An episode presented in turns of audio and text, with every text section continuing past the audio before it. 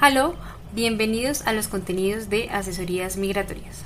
Este es un espacio en el que hablaremos de temas importantes e interesantes sobre la vida en Alemania.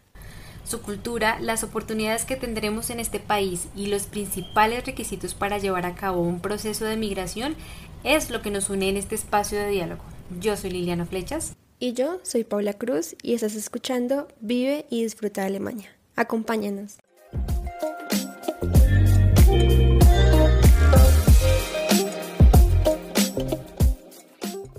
La vivienda en Alemania, un tema que requiere dedicación, paciencia y tiempo.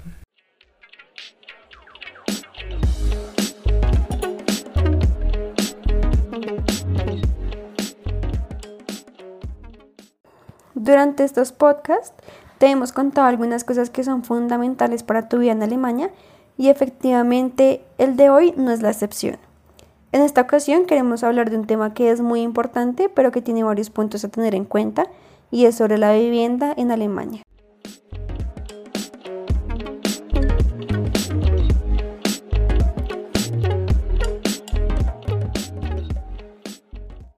Este es un asunto que se convertirá en uno de los más importantes durante tu estancia en Alemania, dado que se relaciona con algo que es fundamental para tu calidad de vida.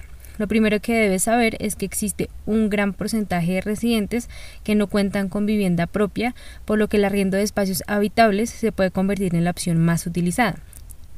Esto es algo que causa admiración entre las personas que lo conocen, teniendo en cuenta especialmente que Alemania es considerado como uno de los países más ricos de Europa y que cuenta con un desarrollo único en ciertos aspectos. Sin embargo, y en cuanto detallas el asunto de la vivienda, te das cuenta que es reconocido como uno de los países europeos al que se le atribuye una de las tasas de propiedad de vivienda más bajas de Europa.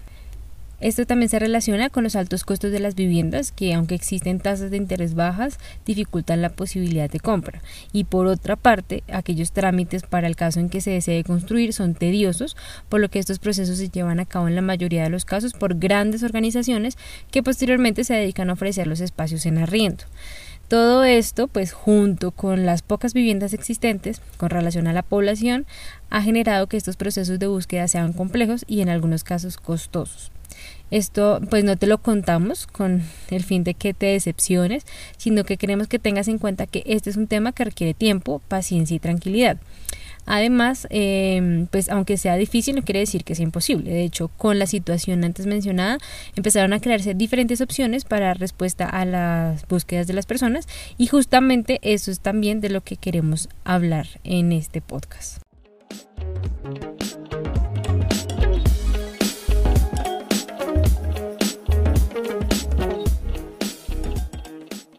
En cuanto llegues al país y para estas primeras semanas en las que estás en búsqueda de una vivienda en la que te establecerás, podrás acceder a opciones que te permiten eh, vivir allí durante algunas semanas o algunos meses.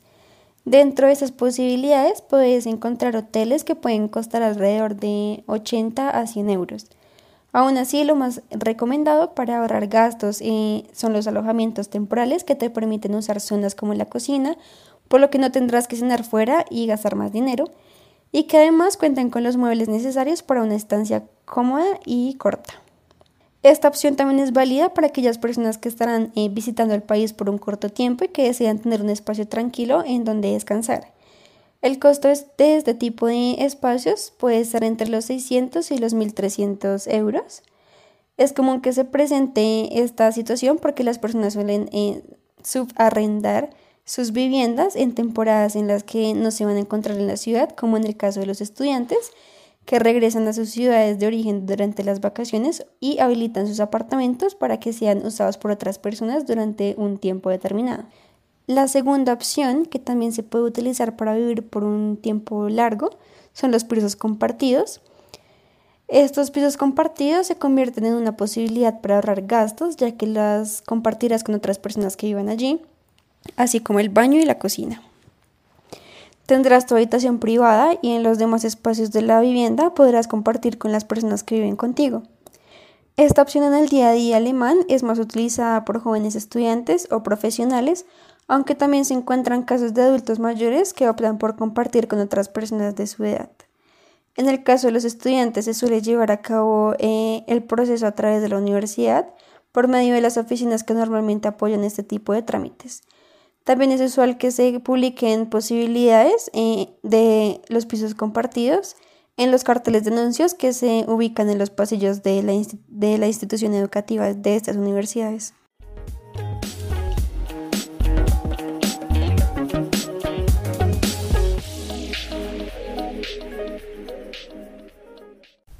Bueno, ahora bien, también existe la alternativa de buscar un apartamento o una casa en alquiler. El valor mensual de arrendamiento puede variar dependiendo de, por ejemplo, del tamaño de la vivienda y de la ubicación. Hay ciudades en las que es mucho más costoso alquilar estos espacios y en las que dependiendo del barrio pues se pueden encontrar opciones más pequeñas y de precios más elevados. Esto último pues la verdad podría ocurrir si tu deseo es ubicarte en un sitio opulento o muy reconocido. Sin embargo, es posible encontrar buenas opciones en otras ubicaciones de la ciudad que seguramente tendrán costos más bajos en comparación con estos barrios y que eh, serán adecuados para tus necesidades. Lo que sí queremos que tengas en cuenta es que independientemente del lugar en donde se ubique eh, esta vivienda, es importante que tengas eh, en cuenta los términos que se pueden utilizar al momento en el que te ofrecen la posibilidad de arriendo. Existen diferentes opciones de alquiler que varían según lo que incluyen o no incluyen.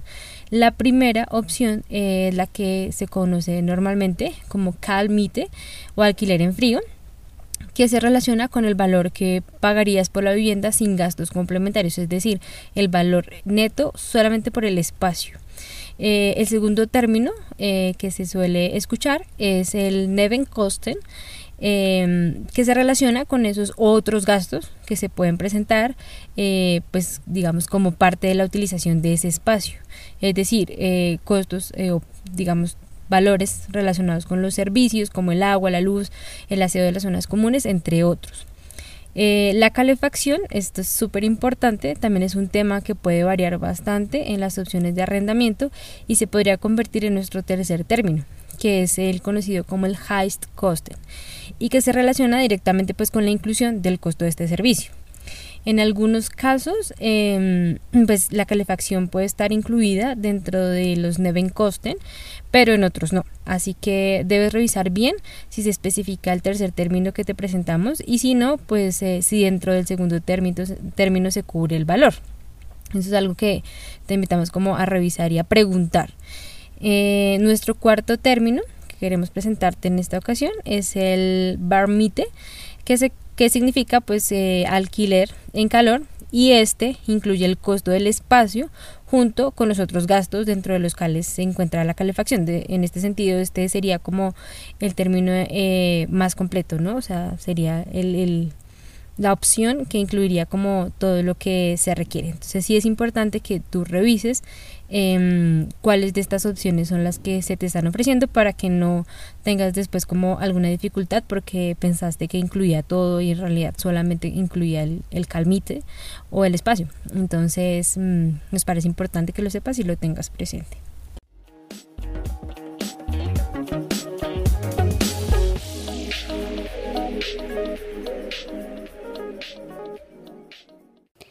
Para el proceso de búsqueda de vivienda se puede llevar a cabo gracias a las publicaciones que las personas eh, hacen a través de diferentes medios físicos y digitales, ya sea en los periódicos o las páginas de las inmobiliarias en las que encontrarás un sinfín de posibilidades. Debes tener en cuenta que si realizas el proceso a través de un agente inmobiliario, eh, deberás pagar una comisión si te decides por la vivienda en la que has recibido asesoría y acompañamiento de parte de esta persona. Bueno, en el momento en que te decides por una opción, es necesario que pidas una cita previa para poder ir a ver el espacio. Esto es muy importante porque en ocasiones no basta con las fotos que se publican en las plataformas o que el dueño del apartamento pueda ofrecerte. Em, recuerda también que hay detalles que se ven mejor en persona que en fotos. En dicha cita no te alarmes cuando veas que junto contigo hay un grupo de personas que también van a ver el apartamento y que en algunas ocasiones puede ser un grupo bastante grande. Te puedes encontrar con filas durante este proceso. En este sentido, debes ser bastante ágil al demostrar que cuentas con todas las posibilidades para poder tomar este espacio, ya que te van a preguntar bastantes cosas sobre tu trabajo, qué haces exactamente, cuáles son tus hábitos y claramente sobre tu solvencia económica. Para esto, eh, te recomendamos que lleves contigo por lo menos un contrato de trabajo con el que puedas demostrar tus posibilidades económicas. Eh, también es importante que tengas en cuenta que algunas empresas ayudan a sus empleados en la búsqueda de vivienda. En cuanto a las características de las viviendas, podrás encontrar espacios con diferentes divisiones, por lo que debes tener claro cuáles serían esos requerimientos para tu caso en específico.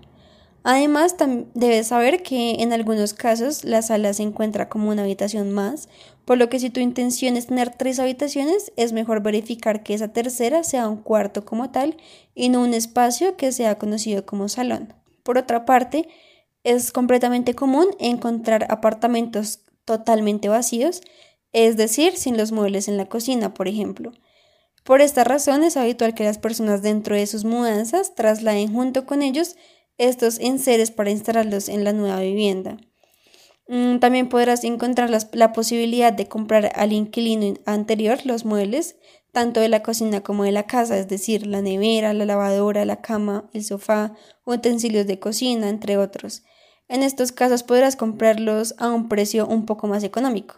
Otra de las cosas que debes preguntar es sobre los ascensores, ya que encontrarás edificios antiguos que no cuenten con ellos eh, para estos casos en que vas muy cargado, por ejemplo. Por lo que si este es uno de tus requisitos, es mejor que lo consultes con antelación.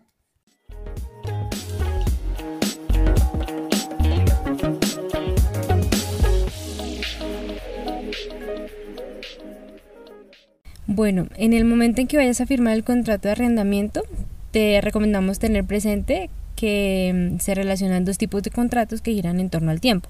El primero es a término indefinido y el segundo a término definido.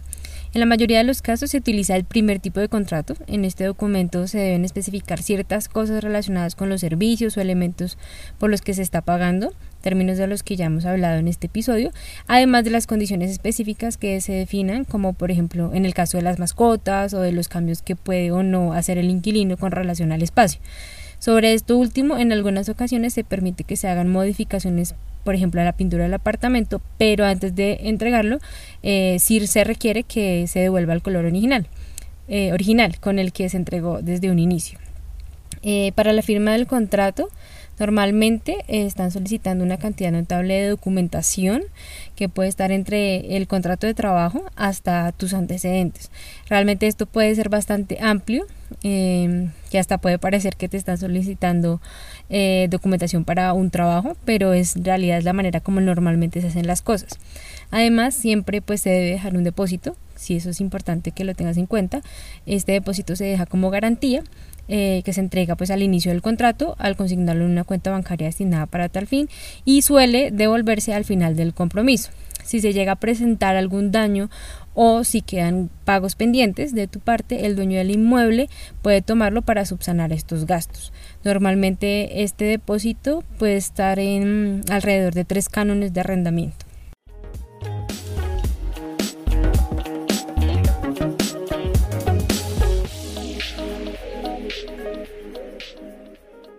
Bueno, y algo que nos parece importante contarte es que ya en el momento en que has logrado encontrar ese anhelado sitio para vivir y luego de la mudanza podrás hacer tu fiesta de inauguración, que es un evento tradicional en Alemania. Allí pues eh, aprovecharás para invitar a tus amigos para que conozcan tu nueva vivienda, además de convertirse en una oportunidad para agradecer a todas las personas que, que te ayudaron en el proceso. Eh, pues bueno, en, este, en esta ocasión, para este audio te presentamos puntos claves del proceso de búsqueda de vivienda en Alemania, esperando que conozcas un poco sobre este tema que cuenta con diversas posibilidades, como ya lo has podido escuchar. Aunque pueda parecer algo complicado y pues como lo dijimos al inicio, requiere de paciencia, no olvides pues que nosotros siempre estamos como atentos a poder acompañarte a resolver las dudas que se puedan presentar en este y en otros procesos. Eh, así que pues como siempre la invitación a que no dudes en, contactarnos eh, y pues nos estaríamos encontrando en un próximo episodio.